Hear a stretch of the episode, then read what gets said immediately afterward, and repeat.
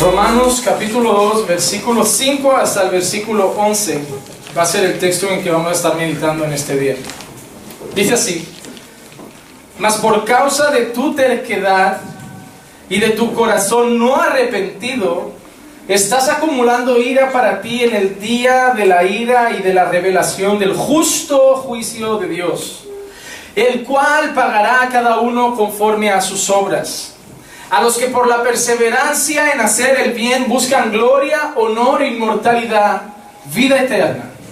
Pero a los que son ambiciosos y no obedecen a la verdad, sino que obedecen a la injusticia, ira e indignación.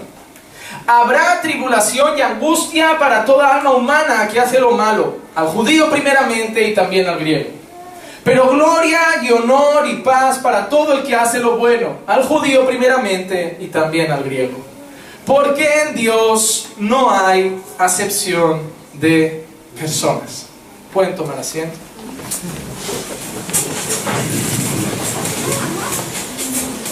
Como todos saben, estamos haciendo un recorrido en la, en la, en la carta a los romanos. Y en el, en el, primer capítulo vimos varias cosas. En primer lugar, vimos la actitud de Pablo hacia el servicio, el amor de Pablo por servir. Un hombre que era apóstol del Señor y que no estimaba sus propios títulos. Un hombre que no tenía valorada su postura, su posición o su cargo, sino que se presentaba ante los hermanos como un esclavo y siervo del Señor. Posteriormente Pablo siguió hablando de otras cosas hasta llegar al punto de tocar a un grupo selecto que eran los religiosos. Y es algo que Pablo va a seguir haciendo ahora. Hermanos, si te das cuenta, el mayor problema de Dios a lo largo de la escritura no era tanto con los que no lo conocen, sino con los que lo conocen y lo ignoran.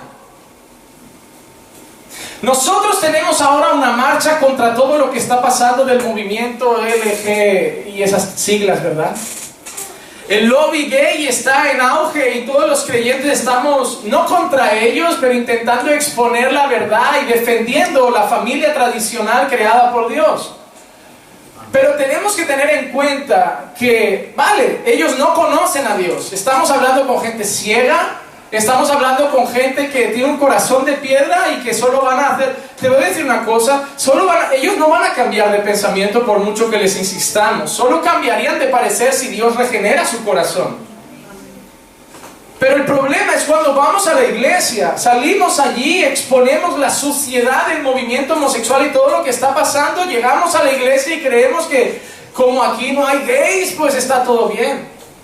Pero hay mentirosos, hay hipócritas, hay orgullosos, hay soberbios, hay gente que guarda rencor, hay gente que no honra a sus padres, hay adúlteros, hay fornicarios, hay murmuradores, hay chismosos. Y hay una cosa que vamos a ver, si hay algo que Dios aborrece, no es la ignorancia, sino aquellos que conociendo la verdad practican la injusticia.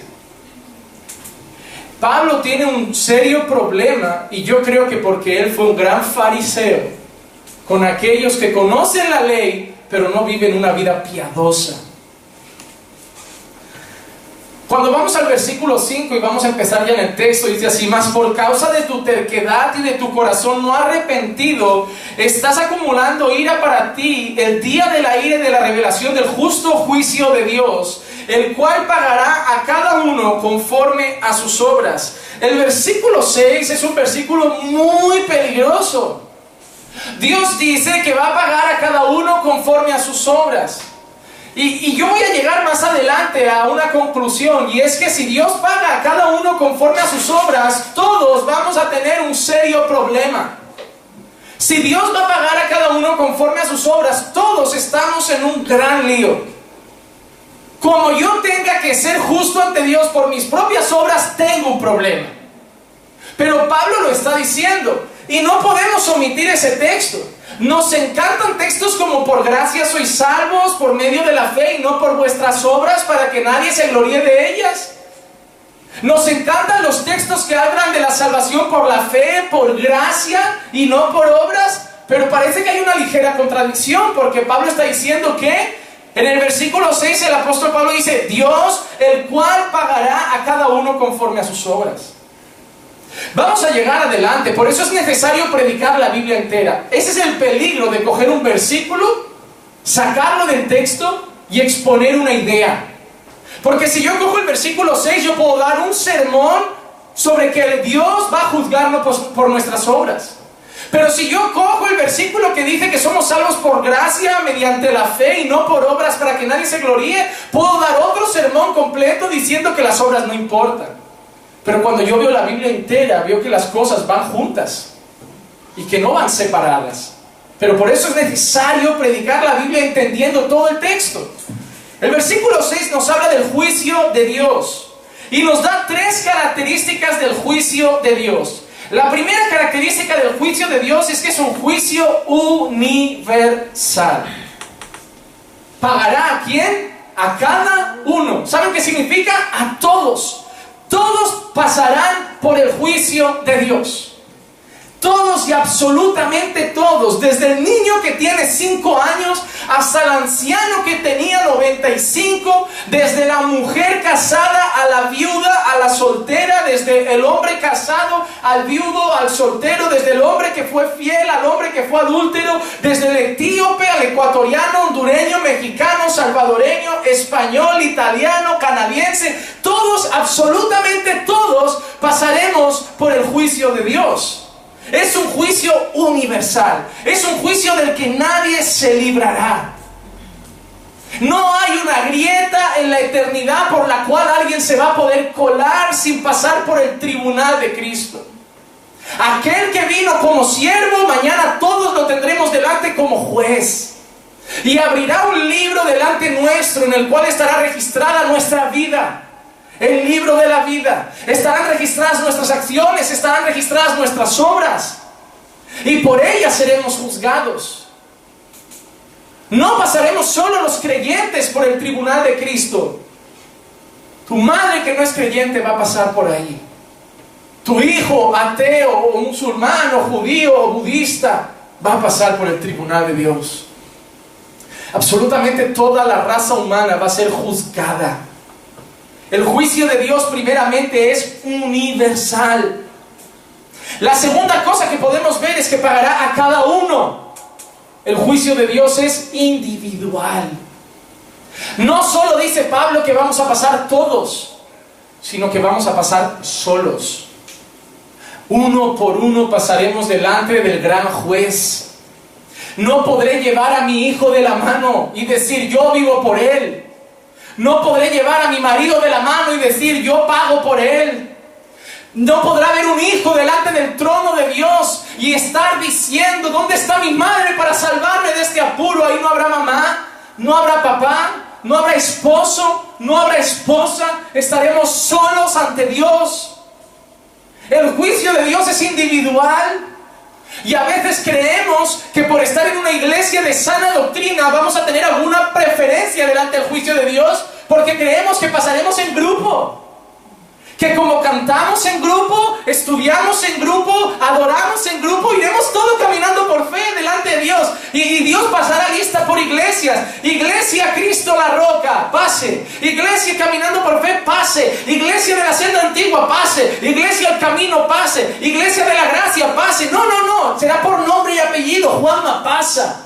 Y, apellido, para que no haya confusión, Juan Manuel Vaz Salvador, nacido 19 de marzo de 1988, hijo de Juan Vaz Santos y Josefa Salvador Méndez, hermano de Sara Vaz Salvador, casado con Cricia Karina Sousa, nacido en España, pasa. No habrá como confundirse, ese soy yo. Voy para allá. Las piernas temblando, sudor frío, no sé cómo será. Un hijo de Dios no va a llegar temblando. Yo voy a llegar de brazos abiertos, mi turno. Alegría. En el perfecto amor no hay temor. Yo no tengo miedo del día del juicio. Puedo ser imperfecto. Puedo estar mal, pero no tengo temor. Yo siento que Dios está orando en mi vida. A veces más despacio de lo que me gustaría. Pero si tengo miedo del día del juicio, probablemente es que no sea salvo. Porque simplemente haber creído en la cruz y entregarle tu vida al Señor, saber que vienes para Él y para su gloria, saber que lo amas sobre todas las cosas, saber que, que Él es el centro de tu ser y de tu vida. Eso cada uno lo sabe. Puedo cometer muchos errores, pero yo no voy a llegar con miedo al día del juicio. El juicio de Dios es universal, pasará a todo el mundo. El juicio de Dios es individual. Ahora yo te hago una pregunta, ¿cuántos de vosotros tenéis familia que no es creyente? ¿Cuántos de vosotros tenéis un tío, un primo, un hermano, un padre, una madre, un hijo que no ha conocido a Dios? No podréis interceder por ellos. No podréis poneros delante de Dios y decir, oré por ellos, viví por ellos, ofrendé por ellos, cumplí tus mandamientos por... No, hermano, van a pasar solos. Y yo quiero que ahora pienses por un momento, ¿cómo van a responder tus seres queridos ante el juicio de Dios? Piensa en tu madre que te llevó en su vientre, que tanto te amó, te dio cariño, te cuidó, te mantuvo. ¿Qué día estará delante de Dios y cómo responderá ese juicio? Piensa en tu padre, piensa en tus hijos, piensa en tus primos, tus abuelos, tus tíos, tus amigos, compañeros de trabajo, gente que convive con nosotros y va a pasar por ese tribunal. ¿Cómo responderán ante ese juicio? No te dan ganas de predicarles más, no te dan ganas de orar más, no te dan ganas de evangelizar más, no te dan ganas de llevar el evangelio. ¿No te da miedo cómo vayan a estar delante de Dios? No te acomodas a veces y dices, bueno, depende de Dios, la obra es de Dios, Dios hará las cosas, pero Dios obra a través de la predicación del Evangelio. No se levantarán una mañana y por arte de magia dirán, hoy me siento cristiano hoy. No, Dios hace la obra, Dios regenera el corazón, pero a través de la predicación de la santa palabra. Es la palabra de Dios la que va a ser una espada de doble filo que penetra hasta el tuétano. ¿No tendrán ganas de predicarles? Hermano, somos la única esperanza. Somos el vehículo que Dios va a usar para llevar personas hasta la cruz. Somos el canal que Dios va a usar para predicarles. Somos la voz profética de este tiempo. No me refiero a que somos profetas como Elías, como Isaías, pero una voz profética, una voz que habla de parte de Dios, una voz que lleva las escrituras. Como la promesa que había en el libro de Joel, diciendo que y todos profetizarán. Yo ahora estoy profetizando mientras hablo la palabra de Dios. Yo estoy hablando una palabra que viene de Él, entonces estoy ejerciendo una voz profética. No soy profeta de oficio. Pero la palabra que estoy mostrando y exponiendo es una palabra profética, la única palabra profética. No hay más. Cada vez que alguien te diga así, dice el Señor, tiene que ser algo que está escrito. Esta es la palabra de Dios. Y la tercera característica que hay de ese juicio, hermano, no solo es que es universal, no solo es que es individual, sino es justo. Cada uno va a pagar por sus obras. Va a haber justicia. Dios es un juez justo y no puede operar con injusticia. Va a haber un premio o va a haber un castigo, pero Dios va a hacer justicia. Hermano, déjame decirte una cosa, y yo quiero corregir una mala enseñanza que se lleva haciendo, y a mí me la enseñaron cuando yo llegué a la iglesia, como muchos saben en mi origen pentecostal, a mí me, hicieron incluso un curso, yo fui a un estudio sobre maldiciones hereditarias. Porque hay mucha gente, ¿verdad?, que coge un texto que está en Deuteronomio que dice, yo visitaré hasta la tercera y cuarta generación y todo eso. Pero hermano, simplemente hay que entender una cosa, eso está tirando por tierra de que el juicio de Dios es individual. Porque si mi juicio depende del pecado de mis padres, si a mí Dios ya me va a castigar porque yo soy la segunda generación, qué pena no haber sido la quinta, me hubiera librado, pero el juicio llegaba hasta la cuarta. No, hermano. ¿Saben que hay un texto que en Ezequiel que dice lo siguiente? Ezequiel capítulo 18, versículo del 1 al 4, el profeta dice así, y vino a mí palabra del Señor diciendo, ¿qué queréis decir al usar este proverbio acerca de la tierra de Israel que dice, los padres comen las uvas agrias, pero los dientes de los hijos tienen la dentera? Vivo yo, declara el Señor Dios, que no volveréis a usar más este proverbio en Israel. ¿Qué estaba diciendo Dios a través del profeta? No habéis entendido nada. Tenéis hasta un proverbio para decir que el padre se come las uvas agrias y le va a sentar mal a los dientes del niño. Y sabe que dice Dios, no vais a usar más este proverbio. He aquí, todas las almas son mías, tanto el alma del Padre como el alma del Hijo mía son. El alma que peque, esa morirá. Es decir, si el Padre hace lo malo, el Padre pagará las consecuencias, no el Hijo. Pero hay gente que dice, y, quiero aclarar algo, pastor, pero yo he visto casas que el padre era borracho y el hijo acabó borracho, que el padre era adúltero y el hijo acabó adúltero, que la madre era prostituta y la hija acabó como prostituta. No es un espíritu, no es una maldición, se llama influencia. Si yo vivo en una casa en que la cerveza se bebe por la mañana, durante la comida, por la tarde y en la cena, seguramente adoptaré en mi mente el concepto de que la cerveza es la bebida natural de mi casa. Si mi padre bebe vino todos los días en la comida, acabaré por costumbre y tradición bebiendo vino. Si mi padre es fumador, aunque mi padre me diga, hijo, haz lo que yo digo, pero no hagas lo que yo hago, acabaré fumando porque me da igual su palabra. Si él Luego le digo, papá, pero no es sano, ya, pero algo hay que morirse. Pues cuando pase el tren, tírate a la vía. Si de algo hay que morirse, va, acaba antes, ¿no? Pero es influencia. Es influencia. Casas que gritan, normalmente los hijos son agresivos. Casas divididas, la gente luego posiblemente tenga dificultad en dar afecto en su hogar. Padres distantes seguramente acaban generando mañana que sus hijos sean también padres distantes, pero no por un espíritu, es por influencia. Por eso tienes que orar mucho, porque andar con Dios te hará más parecido a Él. Relacionarte con Jesús te va a traer parecido a Jesús. Hermano, no te va a traer parecido a Jesús estudiar la palabra, te va a traer parecido a Jesús estar con el verbo estar con la palabra, estar con Cristo. Horas y horas de oración traerán parecido a Jesús. Esto trae conocimiento. La oración trae confirmación de que el conocimiento es real y trae la posibilidad de ponerlo en práctica. Conozco mucha gente que tiene el conocimiento, pero no vive el conocimiento porque no tiene la comunión. Para mí uno de los mayores errores de las iglesias modernas hoy no es la falta de conocimiento bíblico. Creo que estamos en el tiempo en que la iglesia es más reformada, más llena de conocimiento, más llena de palabra, pero con menos comunión con Dios que nunca. Te citan a Spurgeon, te citan a Martin Lloyd Jones, te citan a W. Pink, te citan a Jonathan Edwards, te citan a D.A. Carson, te citan a MacArthur, te citan a Paul Washer. Los quieren imitar, quieren leer sus sermones, reproducir sus sermones, predicar sus sermones. Sí, porque yo estudié un sermón que se llama Pecadores en las manos de un Dios airado. Ese sermón lo quiero predicar en mi iglesia porque impactó y toda la congregación se convirtió. Estudia el trasfondo de ese sermón y ese sermón te dirá que ese predicador estuvo durante uno o dos días sin comer, sin beber, encerrado en una habitación y clamando a Dios por el sermón que iba a predicar y diciendo, Señor, abre los corazones, abre el entendimiento, dame esas almas.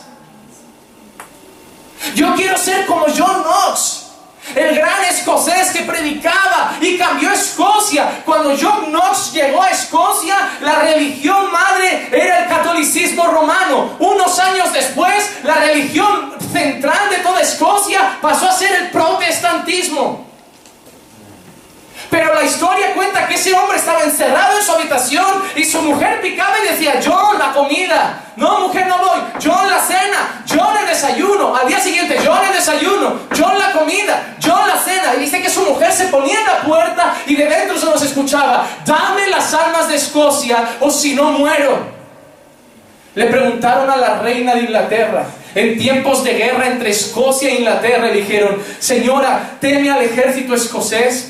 Y ella dijo, no temo el ejército de Escocia, temo las oraciones de John Knox. Una frase impactante, cuando ese hombre ora, el cielo se queda en silencio. Queremos escuchar de Spurgeon, hombre que para dos horas de sermón dice que había que orar dos días. Queremos reproducir las enseñanzas de Lutero. Era un fraile, no tenía mujer, no tenía hijos, no tenía videoconsola, no iba al cine, no iba a la playa, vivía encerrado en una celda, en un monasterio. Horas y horas de oración. Queremos cambiar el mundo, queremos predicar la palabra, queremos enseñar las sagradas escrituras como aquellos hombres, pero no queremos pagar el precio que esos hombres pagaron.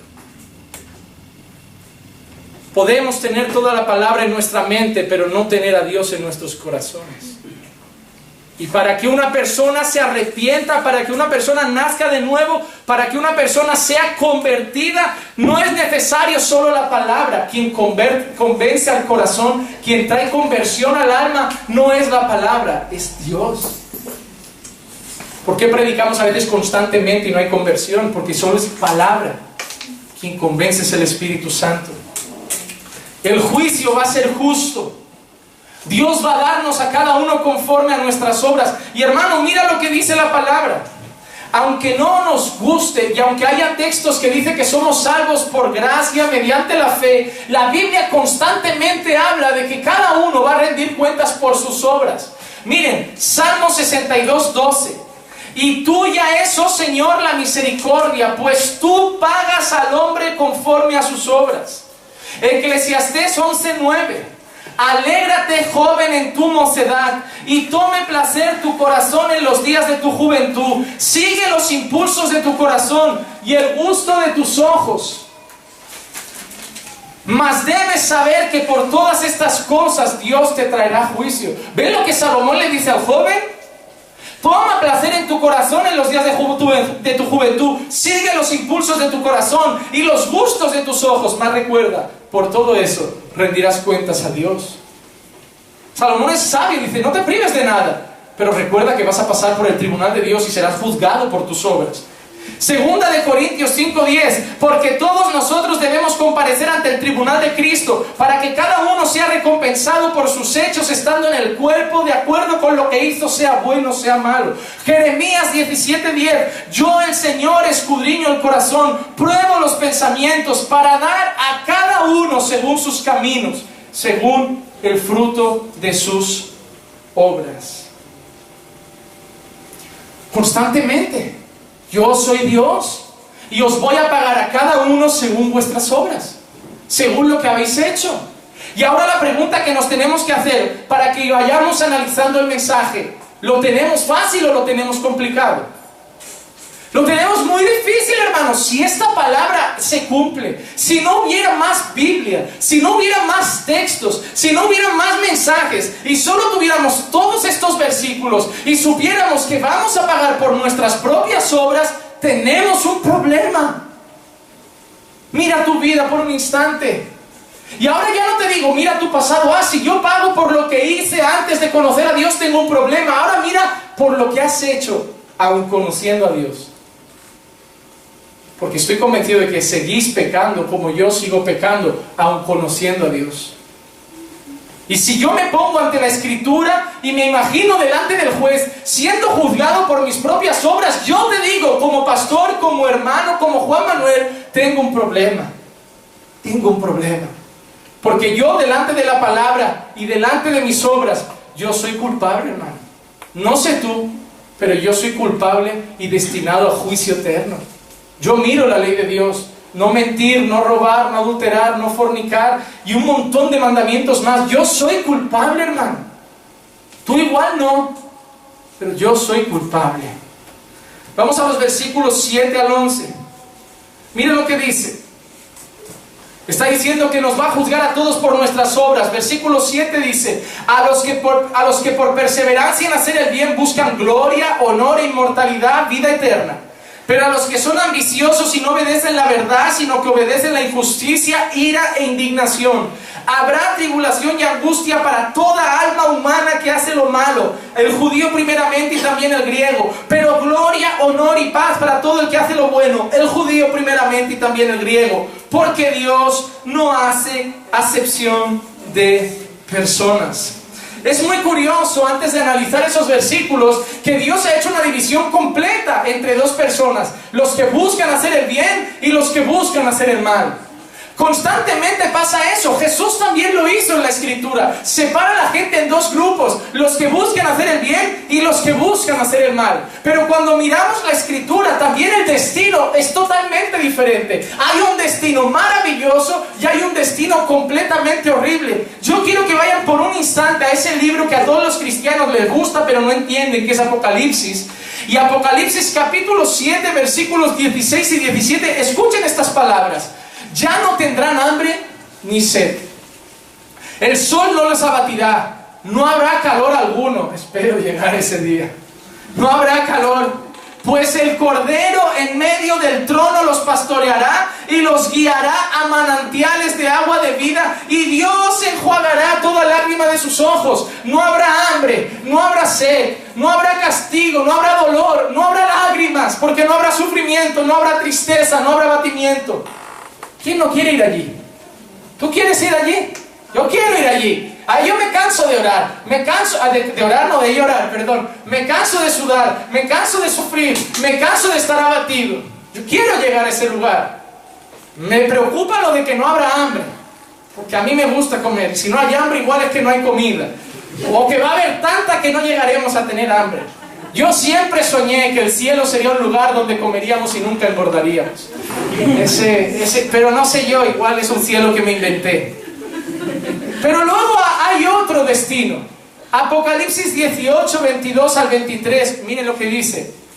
El sonido de arpistas, de músicos, de flautistas y de trompeteros no se oirá más ni artífice de oficio alguno se hallará en ti, ni ruido de molino se oirá más en ti, luz de lámpara no alumbrará más en ti, tampoco la voz del novio y de la novia se oirá más en ti, porque tus mercaderes eran los grandes de la tierra, pues todas las naciones fueron engañadas por tus hechicerías. Un destino maravilloso, un destino horrible donde ya no hay alegría, no hay gozo, no hay ruido de trabajo, no hay ruido de música, que es la desolación. La Biblia constantemente separa a la gente en dos grupos. Constantemente divide a la gente en dos rebaños. Los que buscan hacer el bien, los que buscan hacer el mal. Pero constantemente hay una cosa que Dios nos muestra. Todo el castigo será fruto de nuestras malas obras. ¿Y por qué Dios hace eso? Para que el día que llegue el juicio ninguno tenga nada que reclamar. Hermano, aunque tú creas que eres salvo, si tú llegas delante del trono de Dios y Dios coge su ley y te dice, por esto, esto y esto, te mando al infierno, ¿tú vas a reclamar de qué? ¿Sería justo o no? ¿Sería justo que Dios nos mandara a todos nosotros al infierno? La gente cuando le enseñas a las personas sobre la predestinación, te dicen, no es justo. Dios hace acepción de personas, Dios tiene unos escogidos y otros no. No, hermano. ¿Cómo que no es justo? Es la mayor muestra de gracia y misericordia. Lo justo sería que todos nos fuéramos al infierno. Da gracias que algunos van a ir al cielo. Porque lo justo es que el cielo estuviera vacío y que solo hubieran ángeles y el Señor. Pero si algunos vamos a llegar allí, no es porque Dios no sea justo, es porque Dios de algunos ha tenido pura misericordia. Nadie llega al cielo por justicia, todos llegamos al cielo por gracia y misericordia. Hermanos, tenemos que tener algo presente. Mira lo que dice el versículo 7. El versículo 7 nos va a hablar de personas que buscan lo bueno. Mire que buscan esas personas. A los que perseveran en hacer el bien, buscando gloria, honor e inmortalidad, que Dios les va a dar vida eterna. Existen tres cosas que serán recompensadas con los que las buscan. La primera cosa, los que buscan gloria. Es un poco raro porque si tú no entiendes la escritura, a ti te da la sensación de que, ¿gloria? ¿No acabamos de decir que Dios no comparte su gloria? ¿Y ahora Dios está premiando a los que buscan gloria? Pero eso es lo que pasa cuando tú malinterpretas los textos bíblicos. Dios no está diciendo que la gente esté buscando protagonismo. Dios no está diciendo que la gente esté buscando su propio mérito. Cuando Dios está diciendo que Dios va a recompensar a los que buscan gloria, se está refiriendo a aquellos que tienen puestos los ojos en la eternidad y están esperando ese día en que nuestros cuerpos serán glorificados. El mismo apóstol Pablo dice, maldito de mí, ¿quién me librará de este cuerpo de muerte? El apóstol Pablo decía que para él la muerte era ganancia, era lucro, porque para él la muerte era el principio, no el final. Para él la muerte solo era el final de una cosa, la lucha con la carne y el inicio de la vida en gloria con Dios. A esa gloria se refiere Pablo. No a la gente que busca protagonismo, no a la gente que busca fan, no a la gente que busca aparecer. La gloria de Dios, cuando nuestros cuerpos sean glorificados. Pablo dice, esa gente Dios les va a dar vida eterna. La gente que está pensando en el día del final, en el día que ya no tendrán esta lucha física y carnal y estarán glorificados con Cristo. Luego otra cosa que buscan. Buscan gloria, pero buscan también honor. No el honor de los hombres, no la honra de los hombres, porque hay gente que busca honra humana. Hay gente que busca aplausos, hay gente que busca adulación, hay gente que busca que le den una palmadita y le digan, qué bien lo haces, qué campeón eres, qué gran predicador, qué gran pastor. Hay gente que busca esa honra, la honra de los hombres. Pero Pablo está hablando de los que buscan la honra de Dios. Porque déjame decirte algo, Dios también honra a las personas. Dios honra a los que le temen. Dios honra a los que le obedecen. Dios honra a los que le buscan. Mire la historia de José que veíamos el martes. Lo pasó mal, pasó por prisión, fue vendido por sus hermanos, pero Dios que hizo, lo honró porque perseveró fielmente hasta el final. Y así Dios ha demostrado a lo largo de la historia que cuando uno persevera, Dios lo honra. Esa es la honra que tenemos que buscar, la que viene de Dios agradar a Dios, esa honra que hace que estemos intentando hacer las cosas bien, para que un día estemos delante de Dios y Dios pueda decir, buen siervo y fiel, en lo poco fuiste fiel, en lo mucho te pondré, entra en el gozo de tu Señor. Qué honra sería que cuando Dios abriera el cielo un día escucháramos la voz que escuchamos cuando fue bautizado Jesús, ese es mi Hijo amado, en quien tengo complacencia. Esa honra no el aplauso de los hombres, la alegría de Dios. No agradar a los hombres, agradar a Dios. No predicar para que ustedes estén satisfechos, predicar para que Dios esté satisfecho. No alabar para que ustedes estén contentos, alabar para agradar a Dios, predicar para agradar a Dios, orar para agradar a Dios, ayunar para agradar a Dios, cantar para agradar a Dios, evangelizar para agradar a Dios, servir para agradar a Dios, no buscando la recompensa humana, porque esa la tienen fácil. Esa es fácil de ganar. Dales lo que quieren y los tendrás comiendo de tu mano. Es ley de vida. Si el pastor y el predicador viven mimando a la gente de casa en casa, cuidando, mimando, no corrigiendo, los tienes en tu mano, te defenderán con uñas y dientes, te defenderán incluso más que a Dios, te defenderán incluso más que la verdad. Podrán tocar en la escritura, podrán tocar en Cristo, pero nadie podrá tocar en ti, en su pastor, porque te defenderán como si estuvieran tocando lo más sagrado. Pero no buscamos la honra de los hombres. Buscamos la honra de Dios. ¿Saben cuál es? La que a pesar de aquí seamos avergonzados, insultados o despreciados, por Dios somos aprobados. Juan 5:44, ¿cómo podéis creer cuando recibís gloria los unos de los otros y no buscáis la gloria que viene del Dios único? Esa palabra en el original está traducido en honra, incluso creo que en Reina Valera por ahí anda honra también. Hay gente que dice, ¿por qué creéis buscando la gloria los unos de los otros? ¿Cuándo buscamos la honra del hombre? ¿Saben aquel fariseo que decía a Jesús, no os pongáis a orar en plazas públicas? ¿Por qué? Para que la gente vea que sois hombres de oración. ¿Qué dice Jesús? Id al cuarto, cerrad la puerta, orad en lo secreto y yo os recompensaré en público.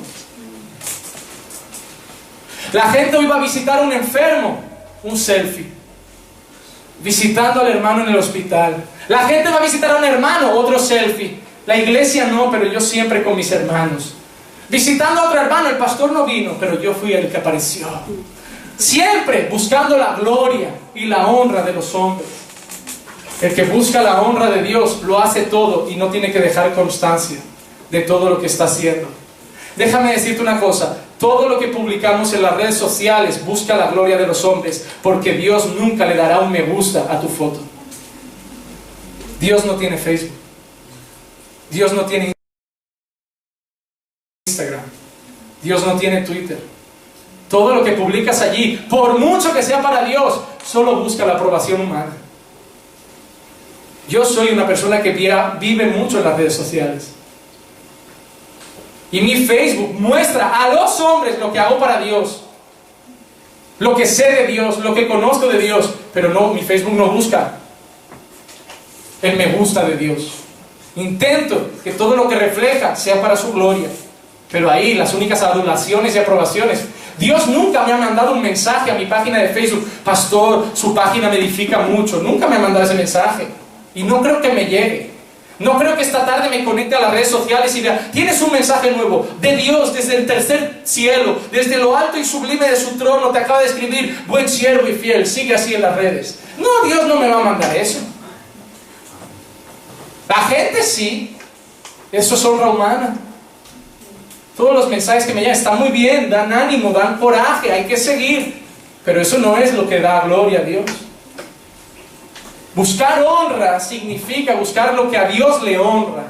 Buscar la aprobación de Dios, la aceptación de Dios. Y no necesitas publicarlo, porque Dios lo ve. No necesitas poner un mensaje en, tu estado de WhatsApp ayunando, no molestar. A ver, es necesario, simplemente apágalo y lo conectas 10 horas después, pero no es necesario. Los estados de WhatsApp muchas veces solo buscan gloria. Estoy orando, no molestar. Predicando, no molestar. Déjalo ahí mudo, ya luego contestas. La gente ya sabe que no pararás tu vida para contestar cada minuto. Todas esas cosas, hermanos, solo buscan gloria humana, honra humana. Y nosotros no podemos buscar aprobación humana. Todo lo que el hombre te da, te lo va a quitar el hombre. Y te deja de decirte una cosa, mientras dependas del aplauso humano, te vas a deprimir y angustiar cuando ese aplauso ya no esté. Y no durará para siempre. Esa gente que vive de las redes sociales, de YouTube, esos canales son pasajeros. Mañana hay otro que está de moda. Se deprimen, creen que la vida ya no tiene sentido, que no sirven para nada más. Pero cuando solo buscas la aprobación de Dios, esa aprobación nunca acaba. Él siempre está honrando a los que le temen. Y la tercera cosa que buscan, buscan gloria, buscan honor y buscan inmortalidad. No inmortalidad en plan la medicina, que te hace 30 operaciones de estética para que con 70 años parezca que tengas 30. Hermanita, eso no es buscar la inmortalidad. Eso es querer vivir un carnaval constante. Hay hermanas que en vez de cara ya van con máscara. Lo siento mucho, hermano. Me preguntan, pastor, ¿qué piensa de operaciones estéticas? Si es para corregir una deformidad o por un problema médico o de salud, aprobada. Si es por pura vanidad, para parecer más joven, más estirado, más guapa, no la apruebo. Porque si hay algo que nos muestra la gracia de Dios, es el paso de los años. Amén. Ah, voy a cumplir 40, ya no me pongas vela. Ya el pastel sin vela, con solo una, un interrogante. No con 40 y 41 y 50 y 60 y 70. Y gloria a Dios de que los vives. Porque hay gente que no llega. Cada año no es hay que ocultar la edad que tengo. La edad es buena. La gente, ay, querría volver a ser joven. Yo no. Mis mayores errores, adolescencia. La mayor necedad, adolescencia. El nivel de sabiduría que se tiene con 30 como con 15, nada a ver. Lo que se sabe de la vida con 30 que con 15 no tiene nada que ver. Y yo no quiero pensar la sabiduría que tiene un hombre de 60 que ya ha vivido tanto. Los años son una bendición, no algo que hay que esconder. Pero cuando la palabra de Dios dice aquellos que buscan la inmortalidad, no significa aquellos que buscan aparentar que son eternamente jóvenes sufriendo el efecto Peter Pan. Teniendo 50 y queriendo vivir como un joven de 25. Luego ves que toda la gente va estabilizando su vida y esas casas están desordenadas. Te voy a dar un consejo antes de seguir con el sermón. Acepta tu edad y vive conforme a tu edad. Hermana, si tienes 50, vístete como una señora de 50. Si tienes 60, vístete como una señora de 60. Sal donde saldría una señora de 60. Júntate con los que se juntarían unos de 60. No vayas a estropear la vida a los que tienen 15 o 20 y tú ahí, me voy a divertir con los jóvenes. No, sales, estorbas, no te lo dicen por compasión. Cada persona tiene su lugar. Hay que aceptar la edad.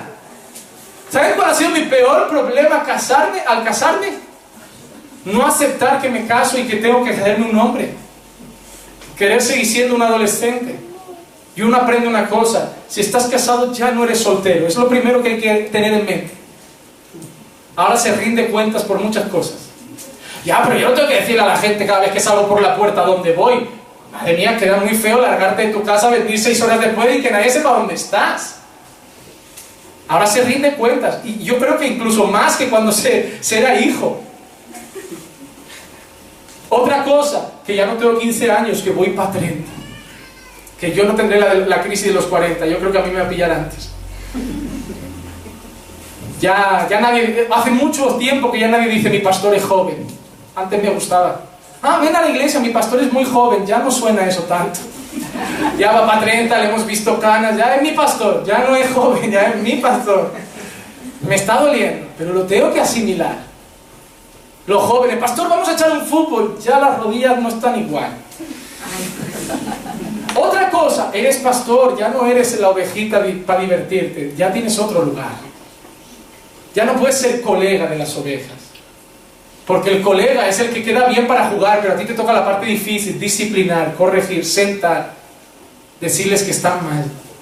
Ya no vas a ser su amigo. En los cumpleaños ya no vas a encajar igual. Pero hay que aceptar las cosas. Porque si no vas a vivir eternamente deprimido. Porque quieres hacer cosas que no van acorde con tu edad, con tu posición, con tu trabajo, con tu postura. Padres, ¿Saben por qué muchos hijos están mal? Porque quieren ser sus colegas. Y no son sus amigos, son sus padres. Son sus padres. Usted tiene que ser al que odien con 16 años. Al que en cuanto pueda me largo de casa, no te quiero ver, en cuanto tengas 60 te voy a meter en un, en un asilo y te vas a pudrir ahí. Y lo voy a pagar con tu pensión, no voy a dar ni dinero. Tú tienes que ser ese. El que da un portazo en su habitación y lo llamas para cenar, no quiero, no me hables, no quiero saber de... Ese tienes que ser tú.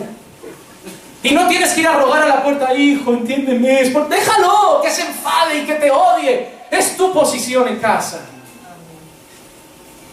Ese niño que con 16 te odia, con 30 te va a abrazar y te va a decir, gracias por no dejarme hacer lo que los otros dejaban, porque ese está en las drogas, ese está en la calle, ese dejó los estudios y tú peleaste por mí a pesar de que te odiaba. Eres su padre, no eres su colega.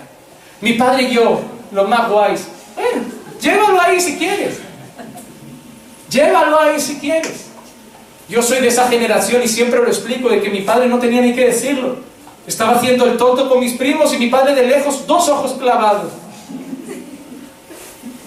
Y yo ya me iba sentando y mi primo, vete, no, no, no. Yo soy de la generación de que salías de un cumpleaños y la primera frase le traen en el coche es, en casa hablamos. Sin ser cristiano yo oraba ya. Si hay alguien ahí arriba que traiga amnesia y se olvide de lo que he hecho. Y yo tener a esa madre benevolente y torpe que intentaba convencerlo, no, pero Juan, tranquilo, ya ha pasado. No, tú no te pongas a su lado. Yo me encargo de él. Tú, déjame. Y llegar a casa y fingir que nada pasa. Papá, voy a cepillarme los dientes. Sí, sí, pero espérame en tu habitación que ya voy. Pensé que se olvidaría. Y yo en la puerta, y él picando, abre, y yo ahí abriendo un poco, pero no me vas a pegar, ¿no? Abre, pero no me vas a pegar, júrame te abro te pegaba por la reja, abre y va a ser peor. Ya esas frases se iba poniendo la cosa más tensa. Si no abre será peor, Juan, yo, por favor. Y yo a mi madre la abrazaba y le decía, mamá, yo te quiero a ti, al papá no. Pero te digo una cosa, si no hubiera sido por mi padre, yo hubiera dejado los estudios. Yo con 16 estaba trabajando y estudiando si no hubiera sido por mi padre, yo habría acabado haciendo más cosas todavía de las que hice. Y yo tuve que agradecérselo. Yo le recriminaba, ¿por qué no eres más cariñoso? ¿Por qué no abrazas más? Y yo entendí. Él no lo dijo, pero yo lo entendí. Como si él me miraba y me dijera, porque mi postura no es esa. A mí me toca ser el malo. A mí me toca ser el que tú y tu hermana odiáis. El de las normas, el de los castigos, tu madre es la que lloraba y decía, bueno, bueno, pero no lo vuelvas a hacer, venga, ponete a la play. No, yo era el que si te decía un mes, era un mes, para que aprendieras. tenéis que aceptar lo que sois. Padre es padre, madre es madre, hijo es hijo, no es colega, pastor es pastor, ya no es el amiguito. Pero si no lo aceptáis, la edad, la posición, lo que sois, vais a sufrir en la vida. La vida os empezará a ir mucho mejor cuando cada uno vayáis aceptando quiénes sois y dónde estáis. Amén. La gente que perseguía la inmortalidad no eran los que querían ser eternamente jóvenes. Eran los que estaban con los ojos puestos en las cosas eternas. Recuerdan el propio Pablo que dijo, no miréis las cosas terrenales porque son pasajeras. Poned los ojos en las cosas de arriba que son eternas. Hermano, te voy a decir una cosa. El mundo está preocupado en ganar dinero, en trabajar, en comprar una casa, en comprar un coche, en viajar. El otro día veíamos un vídeo de un niño pequeño que era asombroso. Que el niño decía, le decía a la mamá, explica qué quiere ser de mayor. Y el niño decía, pues a mí cuando me preguntaban qué quería ser de mayor, a veces pensaba, pero un día vi que los adultos están siempre enfadados, están siempre corriendo, están siempre estresados, nunca tienen tiempo de nada. Solo se levantan para ir al trabajo y trabajan duramente, llegan a casa y duermen y vuelven a trabajar al día siguiente y así durante un año para tener 15 días de vacaciones, que intentan hacer todo en 15 días, viajar, comer, salir y luego les da una depresión al día 16 porque vuelven a trabajar y vuelven a trabajar todo un año para 15 días de tiempo libre. Pues yo no quiero ser adulto, yo lo que, lo que sé es que cuando crezca yo quiero seguir siendo un niño porque se han olvidado de las cosas simples. Hermano, el mundo nos está metiendo en una rueda en el que solo trabajamos, trabajamos, trabajamos para comprar. Porque el mundo nos ha dicho que solo seremos un hombre realizado si tengo casa propia, coche propio y todo pagado. No, hermano. ¿Cuánto tiempo dedicas a las cosas importantes y eternas? La familia, el amor, la oración, la palabra, congregar, servir a Dios. ¿Saben cuál es el mayor obstáculo de la gente con el pastor hoy? Hermano, ¿por qué no sirves a Dios? Siempre te dije lo mismo. Pastor, es que no tengo tiempo. Y la respuesta del pastor, hermano, yo te entiendo, Dios te va a dar tiempo. ¿Saben cuál es mi respuesta? Hermano, tienes 24 horas al día, como yo. Solo que cada uno las decide administrar de una manera diferente. Hermano, cuando tú le dices a alguien, yo no tengo tiempo, le estás diciendo que él que tiene 30 horas al día. Todos tenemos 24. Solo que cada uno las administra como quiere. El tiempo ni crece ni baja. Siempre es el mismo. Y para todos por igual. Es el regalo más igualitario que Dios nos ha dado. El tiempo, 24 horas al día para todos. Pero cada uno administra ese regalo como quiere. Si tú quieres servir a Dios, lo harás. Esa gente que buscaba gloria, honor inmortalidad y hacían otra cosa. Perseveraban en hacer el bien. Hay una prueba y una marca de los hijos de Dios que perseveran siempre en hacer el bien. Hermano, déjame decirte una cosa. Aunque hagas el bien y la recompensa sea mala, sigue haciendo el bien aunque bendigas y te maldigan, aunque ames y te odien, aunque cuides y te desprecien, aunque abraces y te rechacen, aunque ores por ellos y ellos te desprecien, tú sigue dando bien. Sigue amando, sigue orando, sigue bendiciendo, sigue cuidando, sigue intercediendo por esas vidas. Devuelve el mal con bien. Gálatas 6:9 dice, no nos cansemos de hacer el bien, pues a su tiempo, si no nos cansamos, cegaremos. Pero no siempre es en esta tierra. A veces cegaremos en la eternidad. El problema del ser humano, volvemos a lo mismo, es las prisas. Quiero hacer y cegar hoy. Quiero ver los frutos hoy. Quiero empezar a orar por mi marido y que el fruto se vea mañana. Quiero empezar a orar por mis hijos y que el fruto se vea mañana. No. Abraham esperó cuántos años por su hijo. Caleb para heredar la tierra que se le había prometido. ¿Cuántos años esperó? Búsquenlo en la Biblia. Aquel famoso hombre que se había enamorado de una mujer tuvo que trabajar siete años para casarse con ella. El suegro se la lió y tuvo que trabajar 14 al final para tenerla. Perseverar. Perseverad, perseverad, porque al final segaréis.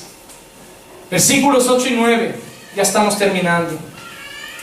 Pero los que son ambiciosos y no obedecen la verdad, sino que obedecen a la injusticia, a ellos que les dará Dios, ira e indignación.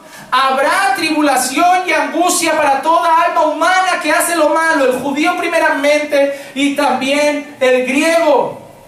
Mire qué tipo de personas son, ambiciosos. Es la mayor cosa que se ve hoy en la iglesia también. Gente ambiciosa. La gente que viene a la iglesia y ofrenda, no por ayudar a la iglesia, sino para recibir el ciento por uno, ambiciosos. Gente que hace pactos con Dios para recibir algo, ambiciosos. Gente que son capaces de pasar hambre y ayunar para tener trabajo, ambiciosos. Déjame decirte algo, la oración y el ayuno no es el camino para conseguir cosas, es el mejor camino para desprenderte de ti. La oración y el ayuno no es dado por Dios para recibir cosas de Dios, sino para entregarte a Dios. Para entregar tu orgullo, para entregar tu soberbia. Tú no te levantarás una mañana y dirás, a partir de hoy no voy a ser soberbio. No, lo vas a hacer en ayuno y oración. Diciéndole a Dios, soy soberbio, soy soberbio. Arráncame la soberbia, arráncame el orgullo, arráncame la pereza, arráncame la maldad de mi corazón. Pero los ambiciosos usan eso para conseguir cosas. ¿Cuántos han traído su ofrenda, su pacto? ¿Cuántos han traído sus primicias? ¿Cuántos han traído? Levanta tu mano, voy a orar para que Dios te bendiga. En, Facebook da miedo, hermanos. Hay iglesias. El otro día me pasaron un vídeo de la unción de la tarjeta de crédito. ¿Cuántos están a cero? Levantando la visa, hermano. Y el pastor orando diciendo, ahora mismo vayan al cajero. Y gente que vive y se aparecía cinco minutos después, cuenta el testimonio. No te da tiempo ir al cajero, esto está más comprado que Podías haberlo hecho más real. En cinco minutos la mujer fue y volvió. Quiero dar mi testimonio, tenía cero y ahora hay mil dólares en mi cuenta. Eh, claro. Sí, claro, el único que tiene sería más mil dólares más es pastor. no, hermano. ¿Qué opción de la tarjeta? Trae la foto de tu padre que oraremos por él. Pero ¿esto qué es? Santería. Y un peluche y un gallo negro un bote de aceite y tres velas. ¿Qué es esto, hermano? No, pon ahí, en el Salmo 23, el Señor es mi pastor y nada me faltará, dobla tu currículum y saldrá trabajo. Pero ¿qué trucos son estos? ¿Dónde va a llegar la iglesia? Si me parecen las brujas que tenemos aquí al lado, lo del tarot y la hechicería. Piensa, ahora hermano, cierra los ojos y piensa en aquella persona de tu familia que está ahora mismo enferma.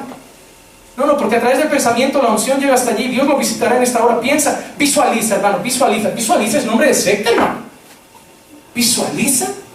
Sí, sí, por los ojos de la fe. Por los ojos espirituales visualiza. No te, primero, ¿dónde nos han enseñado que para orar hay que cerrar los ojos? Enséñame en toda la escritura donde Jesús dijo, y para orar cerrar los ojos y decir. En ningún versículo. Ahora tú oras así, Señor. Qué frío ahí orando los ojos. es que es menos espiritual si no los cierro. Yo a mí no me gusta orar mucho con los ojos cerrados. Es más, me gusta orar mirando la luna, me gusta orar mirando la montaña, me gusta orar mirando al techo, me gusta orar mirando el espejo y diciendo, mata ese bicho. Me gusta ver por lo que oro. No estoy idolatrando, coger una foto de mi familia, tengo en el despacho una foto de mi familia entera y con los ojos abiertos decir, Señor, salva mi casa, salva mi casa, salva mi madre. Con los ojos abiertos. Hacemos un montón de cosas que nos han enseñado en la tradición evangélica, pero que no están en la escritura. No, hermano. Hay una cosa que vemos aquí, hay gente ambiciosa, que solo ve en Dios el camino para conseguir cosas. Trabajo, vamos a hacer el culto de la puerta abierta. Vamos a orar y Dios abrirá puertas. Nos encantan esas frases. Abrir puerta, abrir ventana. Nos creemos que Dios es un portero abriendo puertas todo el día, abriendo ventanas. Ayer una persona me manda un mensaje, pastor, ore por mí, porque estoy en una situación económica difícil, ore para que Dios me saque de eso. Respuesta, no me contestó y lo entiendo. Hermano, Dios no da dinero, pónganse a trabajar. Porque la Biblia lo que sí dice es que el que no trabaja, que no coma. Y si tiene necesidad y no tiene ni para pan, seguramente porque no está trabajando. No, ¿para qué está la iglesia? Para ayudar, sí, para mantener vagos, no. Vamos a hacer una comida general en la iglesia, pastor. Tenemos que ir todos. ¿Para qué? ¿Para que siempre cocinen los cinco mismos? Las mismas mujeres que traigan 40 ollas y vengan 35, 40 vagos más porque es la iglesia que no traen más que una bolsa de patata y un pan bimbo y se hartan a comer más que ninguno. Yo no fomento la pereza. El que no trabaje, que no coma. Esas cosas cansan. Iglesias llenas de gente ambiciosa y aprovechada. Que ni un euro pueden sacar para una Coca-Cola. Siempre no tengo, no tengo. ¿Cómo ha venido el bus? Pues el bus no es gratis. Algo tienes. Un euro no tienes. Ya, pero tengo un euro. Compra una Coca-Cola, comparte con tus hermanos. Gente ambiciosa, hermano, que siempre va para recibir, va para recibir, va para tener, pero nunca se da. Déjame decirte algo, cristianismo es dar mucho y recibir poco. Cristianismo es más dar que recibir, porque así lo dice la palabra. Más bienaventurado es dar que recibir. ¿Y sabes por qué tienes que dar mucho? Porque a ti ya te lo han dado todo, a ti te han dado a Cristo en aquella cruz. Tú ya no necesitas nada más. No necesitamos más. Hay una cosa muy curiosa. Miren lo que dice el versículo 9. Habrá tribulación y angustia para toda alma humana que hace lo malo. Ahora déjame decirte algo. Está hablando del castigo eterno. Que en ese castigo eterno habrá tribulación y angustia. Pero déjame decirte algo. Para nosotros también lo hay. ¿Alguna vez has estado atribulado siendo cristiano? ¿Alguna vez has estado angustiado? Entonces suena muy mal. Porque dice que habrá tribulación y angustia para todo el que hace lo malo. Pero ¿por qué también lo siento yo si busco hacer lo bueno? Te lo explico. Segunda de Corintios 4, 8, 9. Esa es la diferencia. Afligidos en todo, pero no agobiados. Perplejos, pero no desesperados. Perseguidos, pero no abandonados. Derribados, pero no destruidos. Nosotros sentimos aflicción, nosotros sentimos dolor, sentimos angustia, pero no somos abandonados en la aflicción, no somos abandonados en la angustia, no somos abandonados en la tristeza, no somos abandonados en el dolor. La diferencia es que los que hacen lo malo a los ojos de Dios tendrán aflicción y angustia por toda la eternidad y nadie estará para socorrerlos. El creyente pasa por esas cosas, pero Dios luego siempre trae paz en medio de la tormenta Dios luego trae paz. Miren lo que decía al final del versículo 9b. El, final del versículo 9 dice, el judío primeramente y también. ¿Ven que en el versículo 10 también lo dice? Al judío primeramente y también al... Hay mucha gente que malinterpreta este texto como diciendo, los judíos siempre van primero porque son los favoritos. ¿Por qué siempre el judío primero, tanto para el premio como para el castigo? Ah, es el pueblo favorito de Dios. No, porque Dios lo ha dejado claro. Dice el judío primeramente y luego el griego, pero al final que dice, pero una cosa, Dios no hace excepción de personas, no es porque sean mis favoritos. ¿Quiénes fueron los primeros en tener la ley de Dios? ¿Quiénes fueron los primeros en conocer a Dios? ¿Quiénes fueron los primeros en saber lo que era bueno y lo que era malo a los ojos de Dios? ¿Quiénes fueron los primeros en saber qué era hacer lo correcto? ¿Qué era buscar la honra? ¿Qué era buscar la inmortalidad? ¿Y quiénes fueron los primeros en saber lo que era ambición? lo que era el pecado, los judíos. Por eso Pablo dice, primero el judío. No porque sean mejores, sino porque ellos tuvieron una gran ventaja. Ellos conocieron a Dios primero. Ellos conocieron a Dios primero. Ellos son los que si lo desprecian tienen menos que decir porque primero lo conocieron. Pero el versículo, miren el versículo 10 que dice, gloria, honor y paz para todo el que hace lo bueno. Hay una palabra en ese versículo que yo la clamo a Dios siempre. Clamo que haya en mi vida, clamo que haya en mi trabajo, clamo que haya en mi matrimonio y clamo que haya en la iglesia. Paz. Yo no sé si ustedes conocen a este, a este hombre, fue un poeta. Dante, ¿me suena? El infierno de Dante. Dante fue un, un poeta italiano que fue exiliado él estaba en Florencia y tuvo que irse exiliado a París. De camino a París, vio un monasterio y como lo perseguían y ya anochecía, dijo, me voy a refugiar, porque antiguamente los monasterios eran como Casa Santa y te pueden esperar para matarte en la puerta, pero dentro no. Por eso muchas veces era gente refugiada en los monasterios. Y si les caían más a los curas, ya estás listo. Largo, no, que me están esperando, largo.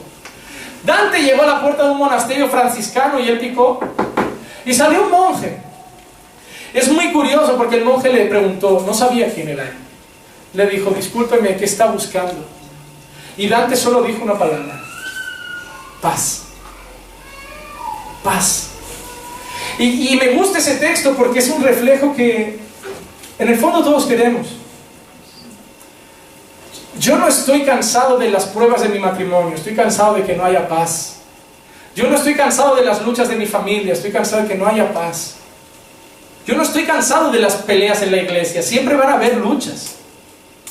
Es normal, está escrito, va a haber disputas, pero estoy cansado de que no se respire paz. Yo sé que el trabajo no es perfecto, pero yo quiero paz.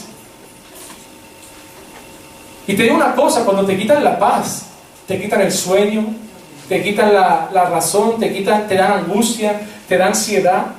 La paz trae todo eso. Trae estabilidad, trae más razón, trae más cordura a tus pensamientos. Todo el mundo corre en busca de paz. Pero la paz no está en algo, está en alguien. Cuando anunciaron el Mesías, uno de los títulos que le pusieron a Cristo fue príncipe de paz. Y si tú quieres paz en tu casa, paz en tu matrimonio, paz en tu iglesia, paz en tu trabajo, paz en tus relaciones, no hagas terapia. Mete a Cristo. Mete a Cristo. Si Cristo conduce tu matrimonio, habrá paz. Si Cristo conduce tu hogar, habrá paz. Si Cristo conduce esta iglesia, al final habrá paz. Para terminar, versículo 11. Dios dice que Dios no hace acepción de personas. Hay gente que le encanta ese versículo, pero le encanta hacer esto, arrancarlo y decir, mira, Dios no hace acepción de personas. Aunque ahí está hablando de salvación.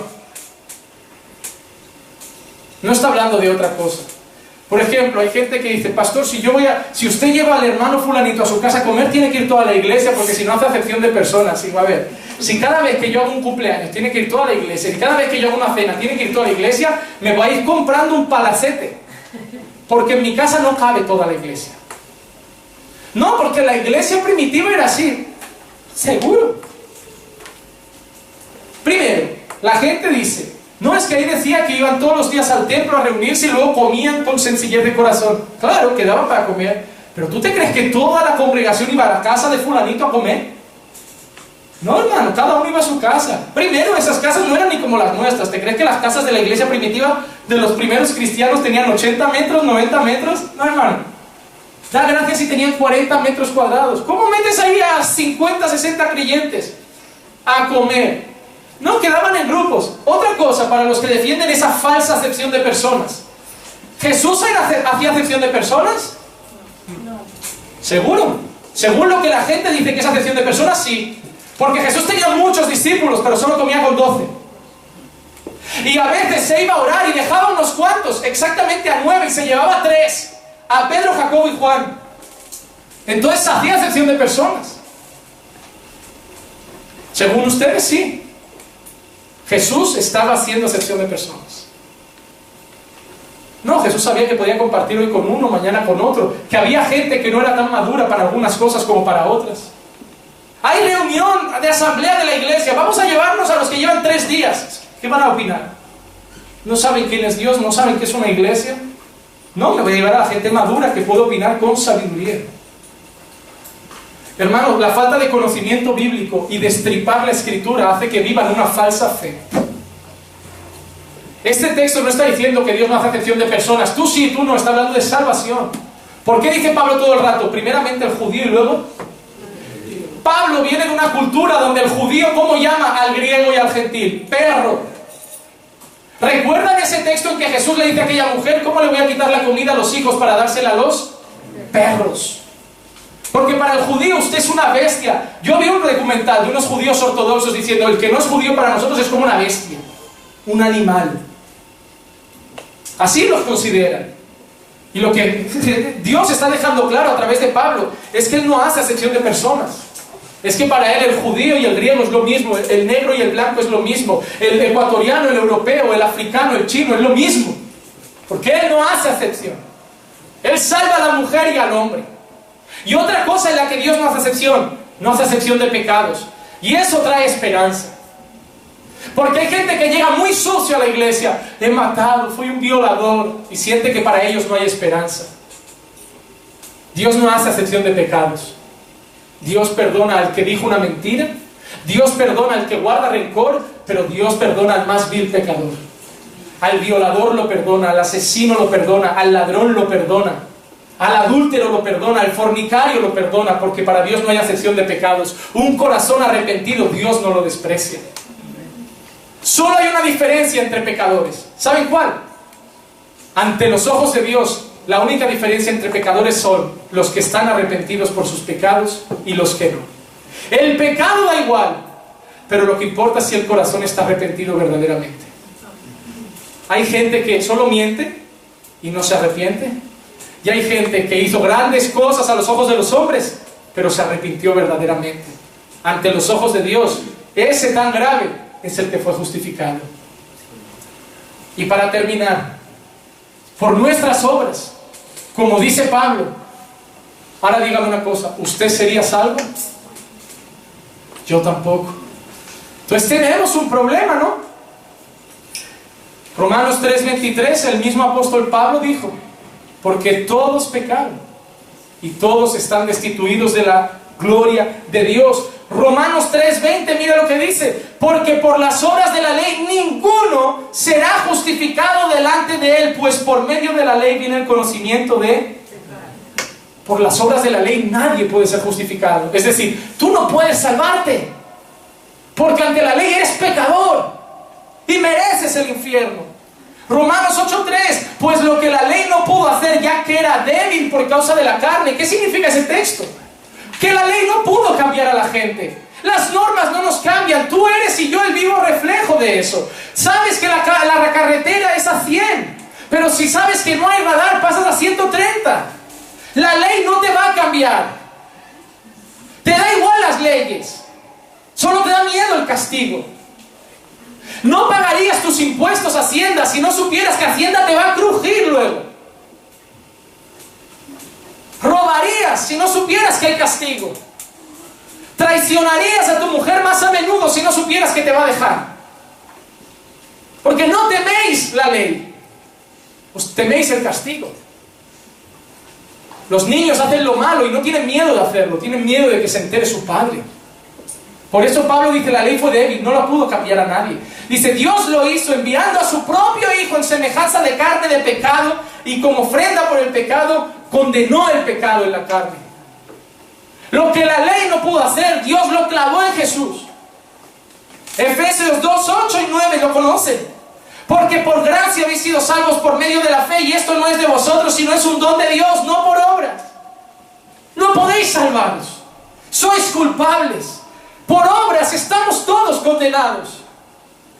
Pero un versículo que un hermano colocó en el chat de la iglesia hace poco, y con eso cerramos con broche de oro. Tito 3:5. Él nos salvó no por obras de justicia que nosotros hubiéramos hecho, sino conforme a su misericordia, por medio del lavamiento de la regeneración y la renovación del Espíritu Santo. ¿Qué quiero decirles, hermanos? Dios es justo y nos va a juzgar a todos por nuestras obras. Pero un día estaremos en ese tribunal y cuando el juez vaya a levantar el martillo para decir culpable, Jesús hará así. Dirá, ¿alguien tiene que pagar? Sí. Yo pago por él. La tierra pecó. Tú y yo pecamos. Y Dios es justo, no puede pasarlo por alto. Dios no ve el pecado y dice, bueno, finjo que no ha pasado nada. No, alguien tiene que pagar. Solo que delante del gran juez alguien dijo, yo pago. La cuestión es pagar el precio. Sí, alguien tiene que pagar. Me da igual quién sea. Pero alguien tiene que pagar por todo esto. Y Jesús dijo, yo pago por ellos. La salvación es por obras. Sí, por las obras de Cristo. Si Jesús no hubiera vivido una vida perfecta, tampoco seríamos salvos. Él cumplió la ley por ti y por mí. Para que ahora no cumplamos la ley por miedo al castigo, sino que cumplamos la ley por amor a lo que Él ya conquistó por nosotros. Vamos a orar.